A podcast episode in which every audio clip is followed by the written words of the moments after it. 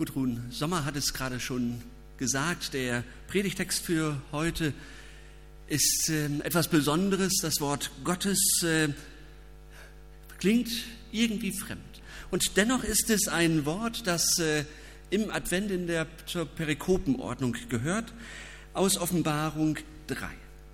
Und dem Engel der Gemeinde in Philadelphia schreibe, das sagt der Heilige, der Wahrhaftige, der da hat den Schlüssel Davids, der auftut und niemand schließt zu, der zuschließt und niemand tut auf.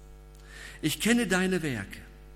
Siehe, ich habe vor dir eine Tür aufgetan und niemand kann sie zuschließen.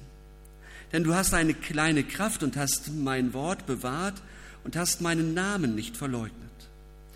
Siehe, ich werde schicken einige aus der Synagoge des Satans, die sagen, sie seien Juden und sind's nicht, sondern lügen.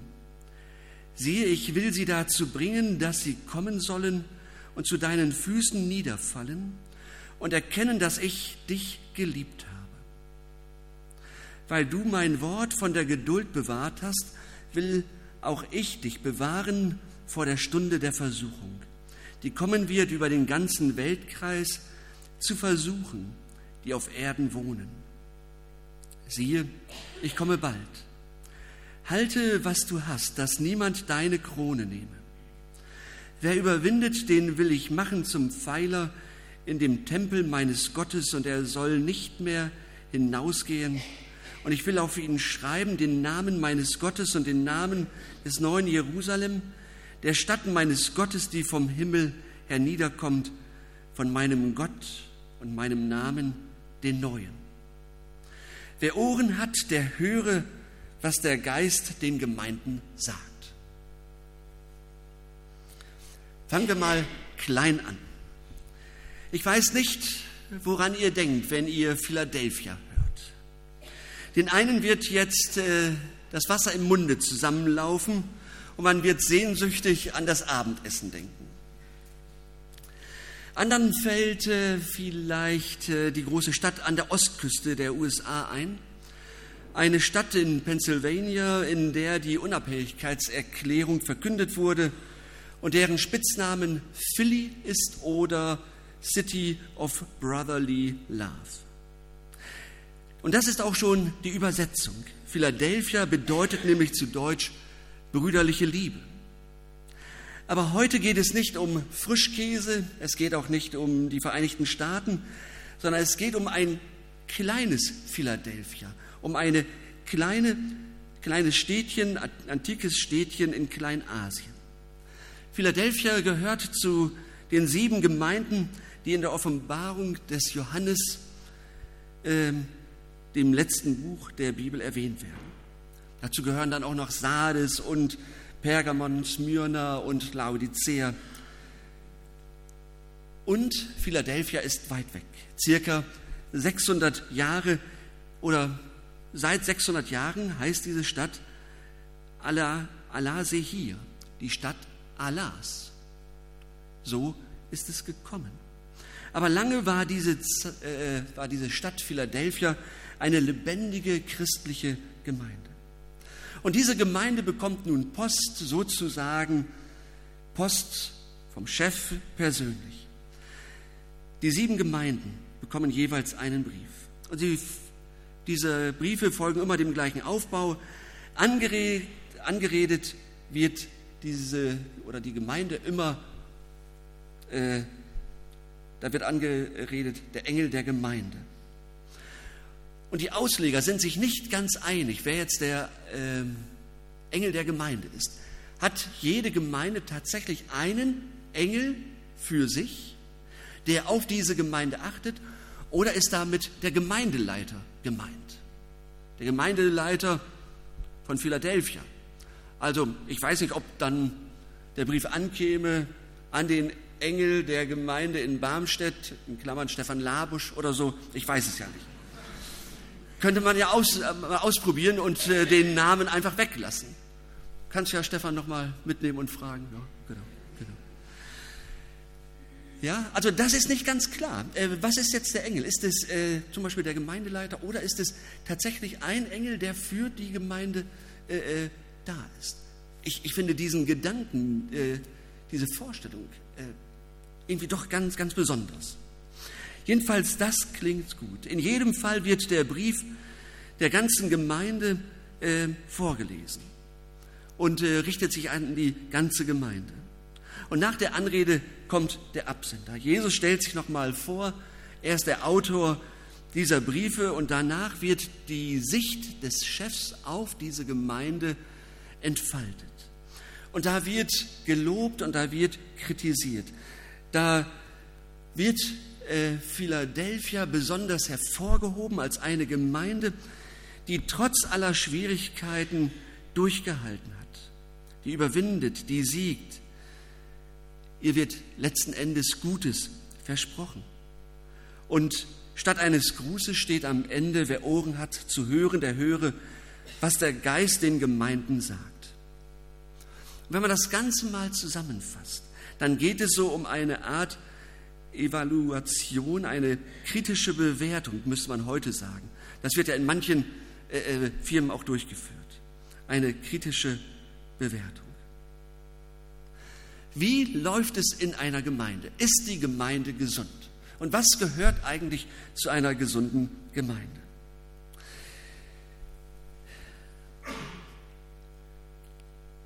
Gefällt uns das gerade, was wir sehen in der Gemeinde? Oder haben wir Grund zum Meckern? Oder fragen wir, wie sehen uns andere Gemeinden? Wie sieht uns die Kirche? Wie sind die Leute in Barmstedt mit uns zufrieden? Wie ist unser Ruf? Das alles kann man machen, aber das ist ja nicht, was hier passiert im Wort Gottes. Hier geht es ja um einen Brief von Jesus. Es geht nur um eine Frage. Was hält Jesus von dieser Gemeinde? Das sind also nicht die Fragen, die von außen rangetragen werden, sondern es geht immer nur um die eine Frage, was hält Jesus eigentlich von dieser Gemeinde? In Philadelphia, in Barmstedt. Offenbar zählt am Ende nur äh, das eine. Ist er glücklich darüber, wie es läuft? Oder hat er Grund zu ernsten Anfragen? Das allein zählt hier. Nicht, was wir sagen, was andere möchten, sondern nur ausschließlich, exklusiv das eine, wie sieht es Jesus, wie bewertet er. Einer dieser Briefe ging also nach Philadelphia. Das Besondere an dieser Gemeinde ist, dass sie nicht getadelt wird. Nur noch eine zweite Gemeinde, die Gemeinde in, Sade, in Smyrna, äh, bekommt auch so eine positive Kritik. Alle anderen kriegen ganz schön was ab. Und das macht ja neugierig. Was ist das Geheimnis dieser Gemeinde? Was können wir davon lernen? Was können wir da für uns hören? Warum wird sie so sehr gelobt und herausgehoben? Was ist ihr Erbe, das wir uns nutzbar machen können? Was ist das Geheimnis? Wird diese Gemeinde gelobt, weil sie so strahlend und so groß und so reich ist? Ganz bestimmt nicht. Ich kenne keine, ich kenne deine Werke, sagt Jesus. Du hast eine kleine Kraft. Man hätte jetzt genau das Umgekehrte erwartet. Und du bist stark und mit dir kann ich was anfangen. Und ist das nicht schön? Ich kenne deine Werke, du hast eine kleine Kraft. Philadelphia war kein Wirtschafts- Zentrum. Und auch die Gemeinde wird eher zahlenmäßig klein und arm gewesen sein. Da war kein Glanz, da gab es Erdbeben. Ja, da, man hatte nicht solch ein Gemeindehaus, wie wir es haben. Ganz im Gegenteil, nicht viel Glanz. Und so sind die Freunde des Gekreuzigten letztlich keine Kraftmeier, keine Kraftmeier, sondern du hast eine kleine Kraft. Und wir ergänzen nur, nur eine kleine Kraft. Und wegen ihrer Kraft und ihres Reichtums wird die Gemeinde nicht gelobt. Wird sie gelobt, weil sie so beliebt und allgemein anerkannt war in der Stadt. In der Stadt. Ganz im Gegenteil. Es gab Angriffe, böse Angriffe und Widerstand. großer Druck, schwere Auseinandersetzungen. Als Deutsche hören wir das ganz schwer, äh, äh, äh, Synagoge des Satans. Das schmerzt uns, das hier zu lesen. Aber damit ist ausgedrückt schlicht und ergreifend schwere Auseinandersetzung. Die offizielle Religion kritisierte, was dort in der christlichen Gemeinde passierte. Ihre Fixierung auf Jesus, das konnte man nicht gut hören, sondern man wollte diese Gemeinde niederhalten, niederdrücken.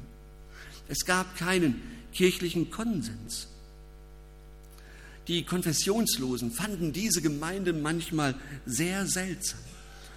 Und bei Einladeaktionen, da wurden die Menschen richtig äh, aggressiv, wenn sie hörten, dass es um Jesus geht. Also Beliebtheit und Anerkennung waren nicht ihr Geheimnis. Wird diese Gemeinde gelobt, weil sie in einer Zeit großer Offenheit für den Glauben lebte? Auch das nicht. Sondern Jesus spricht von einer großen Versuchung. Und Philadelphia war davon nicht verschont, auch wenn sich die Christen offenbar richtig gut gehalten haben. Also, das Geheimnis der Gemeinde war nicht ihr Reichtum, ihre Größe, ihre Kraft, ihre Beliebtheit, ihre Anerkennung, die man ihr zollte, die günstige Stimmung für den Glauben. Aber was sonst? Die Frage ist doch wichtig für uns. Wir leben doch auch in spannenden Zeiten. Viele wollen uns sagen, worauf es ankommt. Viele wollen Einfluss nehmen auf uns persönlich, aber auch auf die Gemeinde Jesu. Der Zeitgeist ist unglaublich stark. Worauf kommt es denn wirklich an für unsere Gemeinde? Wohin führt uns Jesus? Was findet sein Lob? Wir, äh, wir haben ja manche Fragen und manche Baustellen. Wie erreichen wir wieder mehr Leute, die Jesus noch nicht kennen? Wie sieht unser Verhältnis aus zu anderen Gemeinden und auch zur Kirche?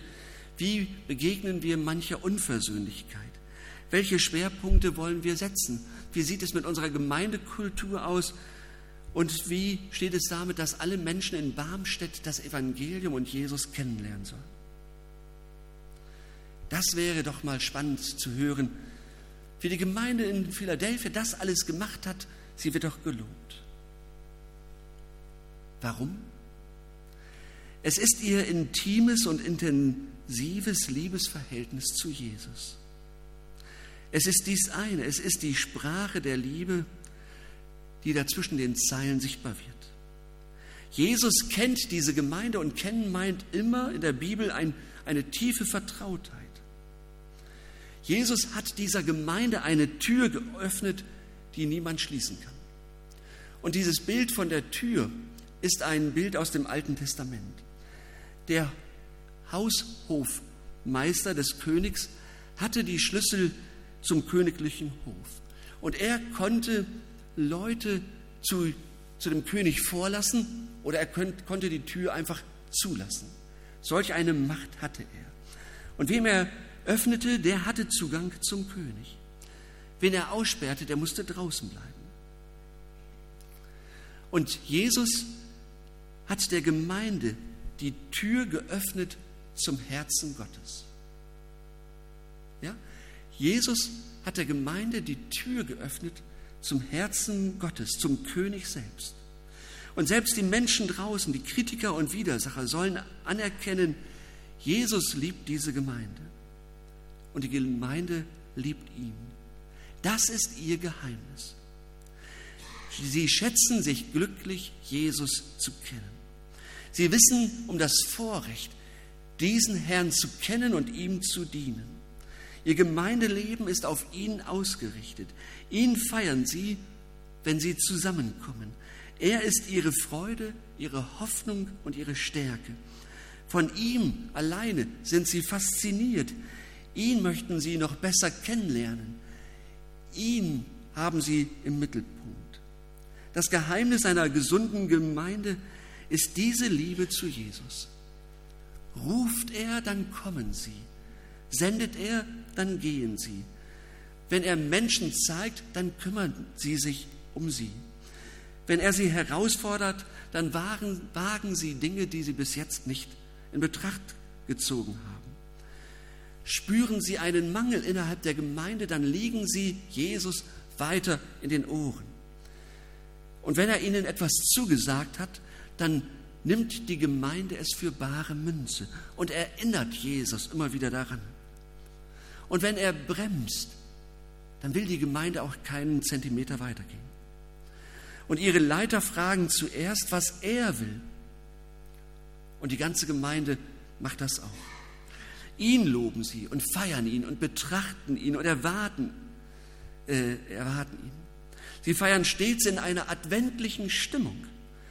Komm zu uns her. Das ist es, was wir uns wünschen, mehr als alles andere. Sie halten sein Wort im Verstand und im Herzen. Ihr merkt plötzlich, gesunde Gemeinde. Sie halten sein Wort im Verstand und im Herzen. Und sie ertragen es nicht, wenn sein teurer Name in den Dreck gezogen wird, wenn sein Name verspottet wird, sondern sie wollen ihm die Ehre geben, die ihm gebührt. Und Jesus, Leute, wissen das. Und äh, sie schämen sich nicht für Jesus. Das ist es, was Jesus hier so lobt. Sie haben das Wort bewahrt und den Namen nicht verleugnet. Sie lieben ihren Herrn. Versteht ihr? Darum geht es, wenn es um eine gesunde Gemeinde gehen soll. Jesus am Anfang, Jesus in der Mitte und Jesus zum Schluss. Wenn der zweite Advent kommt, also jetzt nicht in der Reihenfolge 1, 2, 3, 4, sondern der zweite Advent, wenn Jesus noch einmal wiederkommt. Wenn der Herr wieder vor der Tür steht und die Herren dieser Welt endlich ihren Hut nehmen müssen. Alles andere ergibt sich daraus, dass wir die richtigen Schwerpunkte setzen, die mutigen Entscheidungen treffen, dass wir die Ärmel hochkrempeln, alles gut organisieren, dass wir die Räume, die Ethik, das Geld sinnvoll angehen, dass, dass wir neue Ideen entwickeln, dass wir uns umeinander kümmern, dass wir die Nöte wahrnehmen. Aber das Zentrum ist das eine, ist der eine. Jesus. Und Jesus mehr und mehr lieben. Dann ergibt sich alles andere.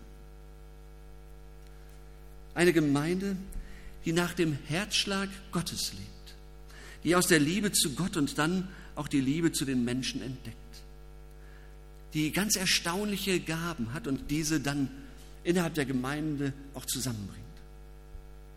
Und so weiter. Das, was aber so schnell passiert, ist, dass wir Jesus aus den Augen verlieren. Das kennen wir alle. Das ist dann oftmals die Realität, bei uns persönlich, vielleicht auch in der Gemeinde. Jesus aus den Augen verlieren und dann wird der Platz, der ihm gebührt, schnell besetzt durch anderes. Dann ist es unser Ehrgeiz, unser Wunsch, möglichst anerkannt zu sein, möglichst groß und stark, möglichst kirchlich gebunden oder unkirchlich frei zu sein. Dann werden plötzlich Programme und Techniken um ihrer selbst willen wichtig. Dann zählen nur noch Ziele und Zahlen. Dann geht es nur noch um Strategien und Strukturen. Und was daraus erfolgt oder daraus folgt, ist Druck. Und zwar immer mehr Druck. Man kann es dann auch spüren. Da war dann einmal Freude, Liebe, Heiterkeit und viel Mut. Es war viel Mut, etwas zu riskieren, dazu Spaß am Dienen, eine ansteckende Begeisterung. Da wollte man doch zu dieser Gemeinde gehören. Aber ohne Jesus, da wird es dann plötzlich zum Stress zum Streit, zur Müdigkeit, zu Reibereien, zur Erschöpfung und zu einem tiefen Wunsch, ja nicht in den Sog dieser Gemeinde reingezogen zu werden. Das macht den Unterschied, ob Jesus im Mittelpunkt ist oder nicht, ob wir uns von ihm anstecken lassen oder nicht, ob wir von ihm unsere Kraft bekommen oder nicht.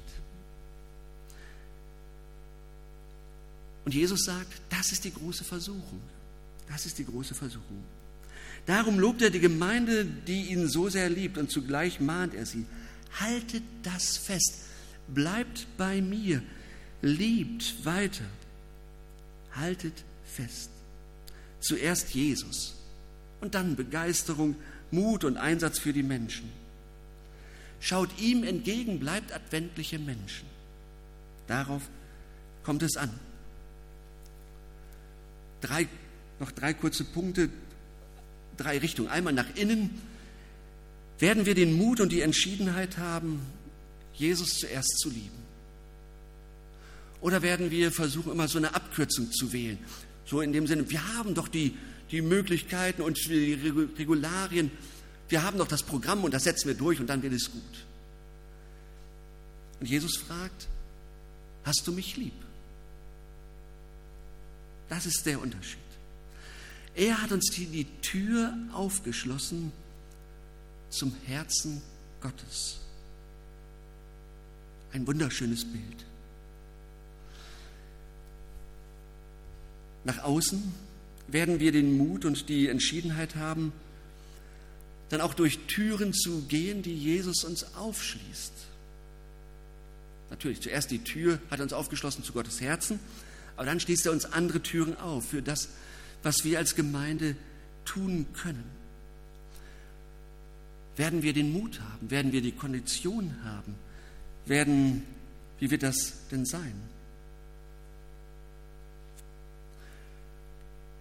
Werden wir den Mut haben, Neues zu wagen? Wo Jesus ist, da ist ein Ort, wo Verlorene gerettet werden. Werden wir zu einer gesunden Gemeinde, die Jesus im Mittelpunkt hat, dann wird sich das andere ergeben. Verlorene werden gerettet. Bei Jesus lernen Menschen, dass sie etwas wert sind und etwas können.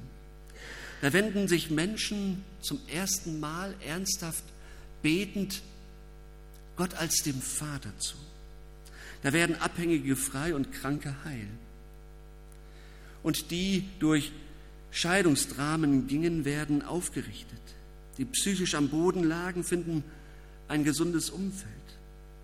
Die ohne Arbeit können ihre Gaben einbringen. Zerstrittene finden wieder Versöhnung. Menschen, die sich aufgegeben haben, fangen auf einmal wieder neu an. Wer eine harte Ehe durchlebt, lernt, wie es dennoch zusammen weitergeht. Jesus ist da. Und das macht die Gemeinde zu einem Ort ansteckender Gesundheit.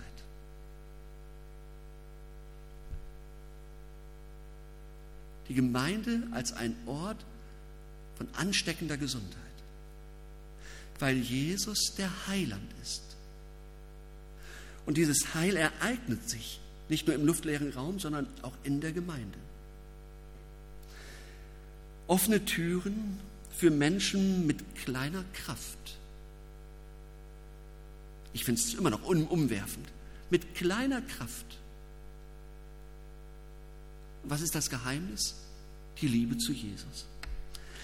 Werden wir den Mut behalten, die Leidenschaft, die Liebe und die Fantasie, nicht für uns selbst immer zu denken, sondern auch ganz und gar für andere Menschen, die Jesus noch nicht kennen. Ich glaube, das ist so ein Feld, das, das, da müssen wir weiter ran und immer wieder neu denken.